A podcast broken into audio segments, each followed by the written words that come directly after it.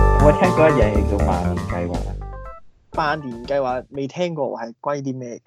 其實呢個唔係一個，應該唔係佢本身一個正式嘅計劃名稱嚟嘅。但係咧，佢呢個計劃咧就係、佢想研究可唔可以咧做出一個標示，而嚇嗰個標示咧係要維持一萬年或以上嘅。即係嗰個標示係唔會氧化之餘，佢會可以維持到一萬年。係啦，係啦，但係咧，呢、個唔係為咗佢唔氧化咁簡單，佢目標係咧，唔單止要清晰地見到，而且咧，佢裏面隱含個意思咧，就要繼續存在嘅。即係我我知道，即係要佢流芳百世，去到一萬年之後，啲人都會認得呢樣樣呢一個標示嘅嘢。係啦，基本上係咁樣啦。講翻少少背景先，點解無啦啦要做呢樣嘢咧？其實呢樣嘢咧係本身係嚟自呢一個嘅誒、呃美國嘅核廢料儲存試驗中心，佢英文名叫做 WITP Waste Isolation Pilot Plan 嗯 Plan 就專係處理核廢料嘅問題。係啦，本身係試點嚟嘅，因為你做完一堆核廢料，你都要諗辦法儲存，咁咪揾個位試下。係，但係佢冇諗過好似誒，呃雖然佢因為個我聽 pilot 係係啊，因為我聽過韓國有個計劃咧，係將啲核廢料係可以再將佢重用咁樣噶嘛，即係重用到某一個地步先至再棄置啊嘛。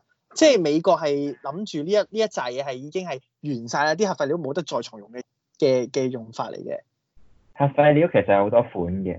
係有一即係視乎佢攞嚟做乜嘢，同埋係誒嚟自邊一度。係咁咧有一啲咧可以重用嘅，有一啲係唔可以嘅，係，係啦。咁所以咧，所以呢一部分係冇得重用嘅嗰一批嚟㗎啦，好明顯。或者暫時未諗到點樣可以攞嚟重用咯。即即係啲科技仲未許呢樣嘢嘅時候用法啊，或者你未諗唔到點樣攞佢嚟用啊？係即係有陣時一堆嘢睇污糟邋遢咧，即係即係搞都費事咯，因為佢。哦。你係搞出嚟咧，你又符合成本效益咧，咁即係平埋一邊好過有陣時我哋咁樣，即係又要拉出嚟，跟住又要承受呢一個可能嘅核事變、核泄漏風險咁樣咧，不如係呢個冇咁風險係啦。嗯，呢樣嘢，嗯，呢、個計劃咧，佢其中一 part 想研究嘅地方咧，就係、想研究一個標示嘅方法咧，咁等啲人咧可以知道呢一個係一個核廢料嘅危險場所，咁叫啲人唔好接。係啦，咁、因亦都因為咧，呢、個誒好、多核廢料咧，佢哋嗰個誒、一個半衰期啊 h a l f 非常非常之長，即係講緊係例如話 h a l f 係一萬年先一算啦萬年係一萬年嘅意思咧，即係話咧，佢而家誒係有一百個單位嘅能量，咁過咗一萬年之後咧，佢會可以繼續發射五十個能量，嗯係即係每過一萬年咧，佢個力量咧就會減半，咁一半係咁佢個半衰期或者 half life 咧就一萬年啦，係即係例如係咁樣理解嘅呢樣嘢，係啊，咁咧。核廢料一般咧，佢個 half life 都係非常非常非常之長嘅，咁所以咧， 即就係係而家諗諗個辦法點樣處置啦。咁就係呢一個所謂嘅萬年計劃誒味道咁咧處理咧就一般都係攞沙攞其他嘢擁埋佢，係但係即係總之擁埋土葬啦。呢好簡單嚟講基本上係啦，但係土葬完你要諗辦法起個墓碑啊嘛，要真係人可以接近呢個地方生人勿近咁寫寫寫落去噶嘛，係係啦，咁所以咧。誒、就諗緊要點樣標個標示，同埋因為你知道咧，頭先講緊嗰啲誒半衰期好長啦，講緊要非常長嘅時間先至會減到一個對人類冇害嘅嘢啦。咁所係以佢要標個標示出嚟，係去等以後啲人都會知道呢個嘢係有問題嘅，係係啦。咁問題就嚟啦，就係、以人類過往嘅製造文字同標示歷史咧，冇一種文字或者資訊可以流傳咁耐嘅，從來。係。即係因為會一不斷咁樣去誒演變或者改進咁樣，即係譬如以前嘅甲骨甲同埋甲骨文，OK，你已經去甲骨文到係啊係啦甲骨文，到依家咁嗰啲字都唔同晒，一嚟啦，甚至乎咧，啊你近少啊少誒講緊文大言文嗰啲五百年到啦，五百年到 Shakespeare 嗰啲咧，你攞翻出嚟讀咧，你都覺得睇到好辛苦，好多字都 get 唔係到，係啦。咁問題嚟啦，如果我要傳遞一個呢度呢啲嘢咧，你睇唔到，你 feel 唔到，但係對你有害嘅，請你唔好接近。同埋應該咁講，一萬年之後我要唔明知白一個個國家仲喺咪度。虛咁虛無縹緲，你感覺唔到嘅概念，我仲要放咁，你要流傳咁耐咧，係一個非常大嘅挑戰嚟嘅。係啊，咁所以咧，佢揾咗一大堆唔同 feel 嘅人咧，一齊嚟 brainstorm 嚟試下設計唔同嘅方法去做到呢樣嘢出嚟。即係當中一定包括啲語言學家、語語言學家啊之類嘅嘢。係啊，咁好明顯咧，第一時間大家都係諗住言先嘅，最簡單嘅。 係啦，但係咧，啲人計過咧，語言咧其實可以都類似有半衰期咁樣嘅。係， 誒呢個幾有趣。係啊，語言嘅力量咧都會隨住時間遞減嘅。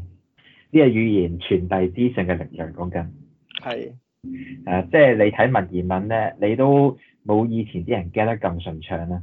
係你試下，如果出邊有個危險警告牌咧，要你好高速咁閲讀佢，佢 get 到你要做乜嘢或者唔好做乜嘢咧，但係佢用文言文寫成嘅咧，你都會有困難嘅。係， 真係唔知點點叫危險喎、我咁講，好精簡咁寫出嚟。誒、與與物前往乜乜乜乜嗰 啲，你求其吹。誒係啦，咁所以語言係唔夠勁嘅。咁啲人下一個諗到嘅嘢咧，就係、誒、符號啦。係，咁符號嚟講咧，就誒。我啊即係畫公仔咁樣就最易明啦。係啦，基本上係公仔啦。你會諗到咩公仔啊？骷髏骨咯，整個 啊，骷髏骨，大家都即刻諗起骷髏骨嘅係啊。誒，仲有冇啊？誒，整個感嘆號三個人跨住，然後骷髏骨喺隔離。係啦，類似係咁樣啦。之但係咧，符號咧，佢哋一樣會有 half life 嘅，甚至乎咧，符號因應唔同年代嘅轉變咧，表達嘅嘢唔同嘅。但可能話感啱嘆號係例有如話好嘢，有寶藏咁樣。 真嘅，例如話你啱啱講緊嘅骷髏骨頭咁樣先算啦。係喺中世紀嘅時候，一開始佢代表嘅意思咧係死亡與重生咁解。即係有重新嘅意味啦。咁呢個就係因為佢本身咧，佢呢一個係誒、呃個人骨係代表住亞當第一個人類，而佢下邊嗰度咧，嗰、個係一個十字架，係代表耶穌嘅十字架，嚇亦代表住呢個聖經預許嘅重生嘅時刻。但係到咗近個世紀嚟講緊咧，誒、現今即係而家你去實驗室嗰度，你有陣時會見到啲警告牌有個骷髏骨頭噶嘛。係之但係咧，同一時間咧，你喺一啲其他地方，例如話喺 headphone 嗰度，你都會見到骷髏骨頭嘅而家。哦，即係即有係隻聽覺有問題咁啊！即係唔係啊，我想舉個例子係係 Skull Candy，佢本身係 headphone 牌子嚟嘅，佢攞咗骷髏骨頭嚟去嘅 logo，係例如話咁樣。你甚至乎啲糖咧，有陣時都印埋個骷髏骨頭落去咧，懶型咁樣萬聖節嗰啲咧，即係咁就冇咗原意啦。意思就真係咪全部嘢都係有毒咧？頭先講嘅所有 嘢。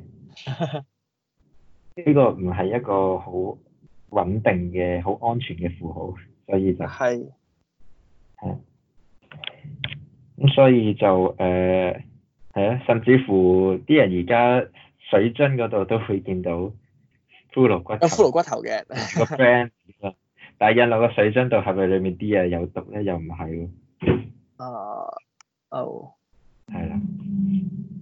咁所以之後咧，啲人就諗緊誒比較好嘅嘢咧，可能係個病嘅樣。係因為唔同文化都好啦，人都係會病噶嘛。係試下一個病嘅樣，或者一個嘔心嘅樣，因為誒呢一個輻射中毒其中一個症狀就係會嘔。有好想嘔作嘔咁嘅樣咯，係啦。哦雖但係然要但係有冇畫考慮到過一個 scenario 係咧？因為以前呃誒啲、資訊未有咁流通嘅時候，先至可能誒、呃即係因為個文字發展嘅歷史係比較短嘅時候，先至一路咁樣進化演變啫。但係已經過咗幾多千年嘅時候咧，嗰啲文字其實會唔會唔會再點樣變咧？除咗會加啲潮語落去之外，即係如果你話誒、呃普通潮語潛水炮屈機嘅話，我就可能唔明咩含義啫。如果你話誒、呃普通話危險啊，或者係呃誒呃誒係誒。呃誒點講咧？即係總之你危險嘅嘢應該唔會有特別嘅誒轉變噶嘛，係嘛？即係譬如你話求生嘅嘢、危險嘅嘢、誒、誒、first aid 嘅嘢，應該即係一路都會 keep 住唔會變噶嘛呢啲。你可以咁樣諗嘅，但係現實就係咧，誒、例如喺最近呢幾年咧，有人試過做一個 documentary 咧，就係、又係一齊講呢、個誒 Ten Thousand Year 嘅 project 啦。咁係佢哋咧就揾到同一時間咧揾到相關類近嘅新聞咧，就係、啲 explorer 咧喺誒北極冰原附近咧就揾到塊牌，應該係維京年代留低嘅。跟住係咧，大概嘅內容咧就係、叫啲人咧唔好繼續前往，前面嘅地對你有害咁樣。係咁當然當然正常嘅 explorer 都係會 ignore 呢啲牌嘅，係，因為佢要貪呢個刺激，通常都係同埋你會有一種潛意識，你覺得古人識乜嘢咧？係呢個 effect 咧，相信咧係往後嘅歷，即係往後未來都會繼續存在嘅。係係啊，萬一嗰樣嘢真係有害咧，係啊萬一只係中間要表達嘅有害物質失傳咗，但係你科技上、技術上都抵代唔到、抵擋唔到呢個有害嘅問題咧，點算咧？都係即係呢一個係一個誒、呃其實係有少少歧視嘅意味喺裡面嘅。誒，以前嘅人冇你咁醒嗰種咧，嚇。 但係會唔會有諗過咧？即係呢萬年計劃係用乜嘢語語言去標示啊？即係誒、呃譬如如果你話誒、呃中文嘅話，可能啲文字會有改變啊，咁嗰啲咧，即係由譬如由繁體字轉簡體字，可能呢一樣嘢就係會誒、咪呃你係咪頭先冇聽到我講嘢？我佢哋哦佢哋一開始 first first option 就係用語言咯，但係語言真係行唔通啦啊嘛，一開始已經決定語言行唔通呢個概念啊啦。先轉做，我知啊，咁樣先會轉做誒個符號咁樣。係啊，好， 我咁樣有困難過。如果你唔記得我哋講過啲乜嘢嘅話，死咯， 唔緊要，繼續啦，繼續，OK 嘅，可以剪嘅喎呢啲。要 啊，誒係咪啊？即係你重温重温翻上回提要咁啦，係 嘛？定係你中間插個廣告咁樣係？啦，而家講到翻嚟啦，啱啱頭先講到 條友可以插廣告嘅，就唔緊要。如果有人廣告我嘅話，嚇好 anyway ，OK，我哋繼續。好係啦，咁喺諗符號嘅同一時間咧，有人諗緊，不如試下畫漫畫。嗱，有一樣嘢咧，唔係同嘅文化裏面都會存在咧，係一個時間向前流動嘅概念啊嘛。即係如果譬如四格漫畫嘅話，係係啦，係即啦，係每一個每一個文化都有呢個時間往一個方向流動嘅概念。咁所以咧，如果我哋畫一個漫畫，即係三至四格漫畫咁樣嚟表達呢一個輻射中毒嘅概念嘅話咧，咁咪 OK 咯。又可以易易解得嚟嘅好咪？健康咁行過嚟，跟住咧舐咗啲嘢，跟住就關老襯啦咁樣。喂但係其實冇乜理由啲人會唔唔識誒呢個誒鉛中毒嘅呢個概念噶嘛。其實呢個真係行得通嘅喎，我覺得係。即係依有元素點樣中毒啊嗰啲，其實即係你你讀書都會繼續讀噶嘛，會 keep 喺個課程裏面噶嘛，所以冇乜可能會唔識呢樣嘢噶嘛。我都話咯，呢、個知識嘅嘢會失傳噶嘛。即係科學堂裏面 cut 咗呢個呢一 part 咁樣，啊、有好多科學有失傳過嘅，係人嘅資訊唔係永久保留住嘅，有好多嘢係會失傳嘅。就喺互聯網年代，有好多 meme 咧都係曾經存在過，之後而家失傳咗，失傳咗哦。係會嘅呢樣嘢。咁所以先至要諗辦法咧，去整一樣嘢去保留，即係喺你冇呢個基礎知識之下，嗰啲過往舊年代嘅資資訊失傳晒嘅情況之下，你點樣可以繼續傳遞翻呢個性質出嚟？嗯，一個冇前設，你唔使預先學習咗某樣知識嘅情況之下，你一樣 get 到我想講嘅嘢，係，係佢嘅挑戰啦。其實幾特別呢個計劃真係認真。係啊，嗱，講緊漫漫畫嗰度咧，咁啲人就嚟咯喎，即係你數四格漫畫咧，你通常係點樣睇嘅？誒左至右，跟住落左至右係啊，但係傳統中國例如話或者係又而家嘅有至日左嘅本。咧係右至左噶 嘛，又要唔係唔順序係，其實係可以好簡單去解決呢個問題，加個箭嘴喺上面得唔得？箭嘴咁樣一路落咁樣，啊箭嘴咧又係另外一個符號咯喎。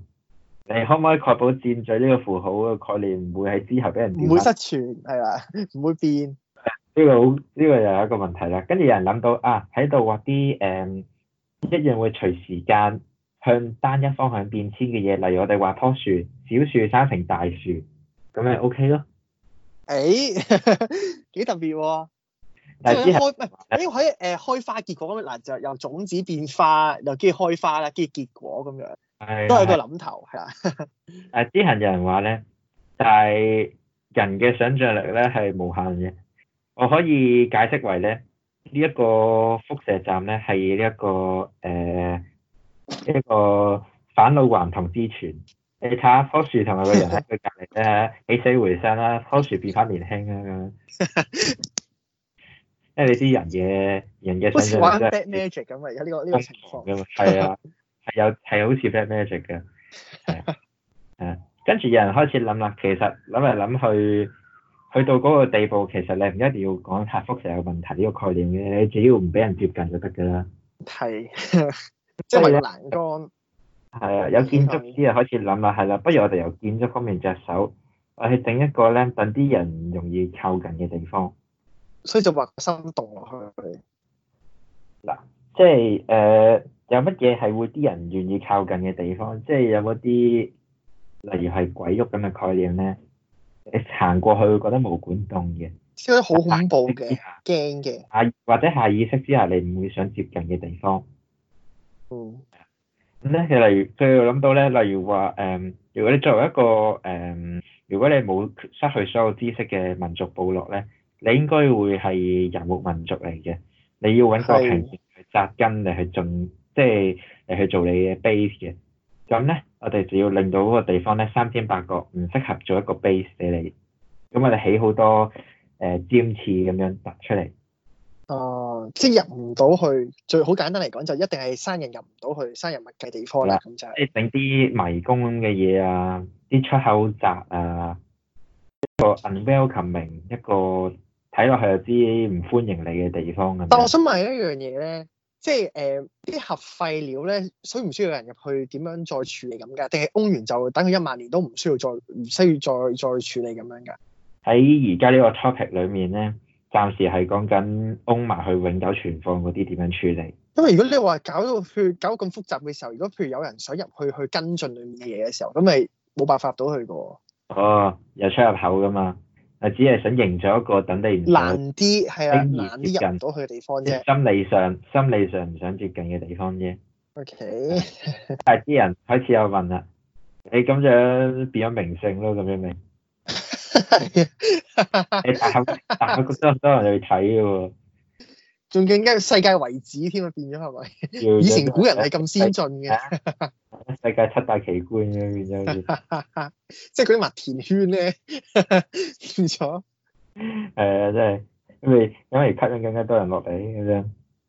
好，跟住咧有啲誒、跟住有 pair 呢個叫做誒，睇、下先，佢哋係邊度嚟嘅人咧？唔係好見到，不過咧亦應該類似 philosopher 同 biologist 嗰邊啲人啦。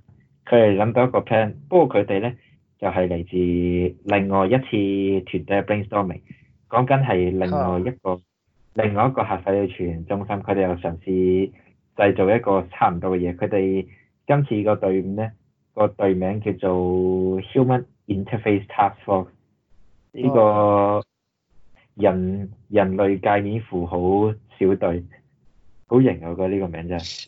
係嘛？佢哋又嘗試去做翻一個差唔多嘅，即係又去嘗試解決一個差唔多嘅諗問題。咁佢哋咧提出一個好得意嘅 proposal，就係咧有乜嘢可以流傳咁耐咧？就係、故事同埋傳說啦。 但係會變嘅喎，以訛傳訛咁樣咧，係會轉嘅喎故事。係啊，係會轉嘅。咁所以咧，呢個係一個兩部分嘅計劃。第一部分咧，我哋要製造一隻貓。係呢只貓咧，誒、經過我哋基因配種之後咧，佢會對呢一個 radiation 咧有反應嘅。即係有個特性，即係佢一 detect 到呢樣例如嘢，話咧，佢去一個誒好、高嘅好高輻射含量嘅地方嘅時候咧，佢隻眼會轉色，誒係啦。然咁之後咧， detector 有咩分別？呢度之後 train 一隻貓，係啊，係一個 detector 嚟嘅。咦，但係唔係用 technology 嘅辦法，用 biological 係用生嘅物嘅嘛， 誒啊生物嘅然之後咧，下一個部分就得意啦。下一個部分咧係製造同埋散播一個傳說。係 誒、當你見到只貓嘅顏色轉色嘅時候，你就知你死期近啦。跟住佢哋話：我哋可以由民謠着手。不，啊但係呢、個呢、個做法，你唔係應該一隻貓喎，要將即係所有呢呢種 genes 要放落所有嘅貓嗰度。當所有貓，即係你譬如啲人家用養貓嘅時候，咁你嗰只貓變色嘅時候，咁你啲人先至識得避呢樣嘢㗎嘛。如果得一隻貓或者少部分嗰一紮 detector 有呢個反應，根本傳唔到落去㗎喎。係啊，呢、個誒呢、個就係屬於生物學家要解決嘅問題，not my problem 嘅呢個係誒啲貓要有基因突變，係啊，亦都未諗佢哋之後會唔會有基因突變啊？嗰只 gene 會唔會變成其他樣啊？等等等等。係其實呢啲係未諗過嘅，但係但係諗啫嘛。brainstorm 嘅嘢唔一定要好合理嘅有陣時。係去到呢一度咧，個 project 咧就開始冇乜經費啦。跟住最後最後得出嚟嘅結果就係、唉算數，我哋喺個我哋喺個資料室，我哋裏面放齊六種世界常用嘅語言，語言咁樣。即係中英係啦，中英同埋誒咩文德文咁啊。英文啊、印度文啊，仲啲係多人用嘅語言咯、係就寫晒喺度，大然家後跟住揾人 renew 佢就 OK 啦。但係大家第一時間都只係諗緊 Rosetta Stone 嘅啫嘛。所以最後知唔個知咩辦辦法就係唔知啲咩 Rosetta Stone 先？唔知，好出名嘅喎、真係唔知。有冇去過英國啊？去過但係冇睇過，有冇去過大英博物館啊？有去過，可能我睇唔去過你都唔識。真係唔識啊咩？我試下，我試下 share 呢張圖俾你哋睇先，冇理由嘅。呢個咁出名嘅嘢，呢嚿石喎、睇下先。點啊？寫十屆啊！呢呢呢嚿寫唔係啊，係你完全冇印象啊，冇印搞象，錯啊去咩？去咩英國？去咩大英博物館啊？你真 係 自拍完走嗰啲啊嘢係咪？呢嚿石頭咧，就係、埃及嗰度掘翻嚟嘅。係咁咧，佢重點嘅地方咧，就係、喺發現佢之前咧，其實我哋一直都係翻譯唔到埃及嘅象形文字嘅。係大家已經撞手神撞過好多次嘅啦，但係都搞唔掂。係啦，咁嚇呢嚿石頭咧就係、誒、破解呢個埃及象形文字嘅一個好重要嘅關鍵，因為咧佢上面咧有用三種語言去寫同一樣嘅嘢，而其中嘅一種語言咧係我哋識嘅。我即係有有其其餘，就算有兩種失傳咗，我哋都可以解讀得到。即係最起碼我哋有一種語言係識嘅咁樣，咁我哋咧就可以嘗試去推敲，照計上面個篇都差唔多嘅啫咁樣。好彩呢係好彩呢度講嘅嘢就係三隻文字都係用同講緊同一種意思，咁你就可以開始做嘢啦。哦因。為靠佢咧，我哋先至可以破解翻譯到個裡面嘅文字出嚟。所以呢一塊石就係講緊萬年計劃嘅始祖啦，應該咁講。誒點講好啊？佢係一個我哋未來翻譯學嘅一個可以參考嘅辦法咯。你點樣可嗰以個指標文字一種概念落去咧？其中一個辦法咧就係將同一樣嘢寫多幾次咯。係用唔同嘅方式重複咁樣寫出嚟，即即係係一個係一個後備嘅方案啦，呢個就係係啦，呢、個 back up 呢個為你嘅文字提供一個 back up，咁就可以幫。係不過有得意嘅地方咧，就係點解要搞咁耐？點解要揾埋嚿石頭？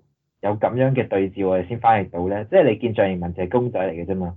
係你有冇諗過咧？明明中國人都識得破解公仔咧，點解外國人唔得咧？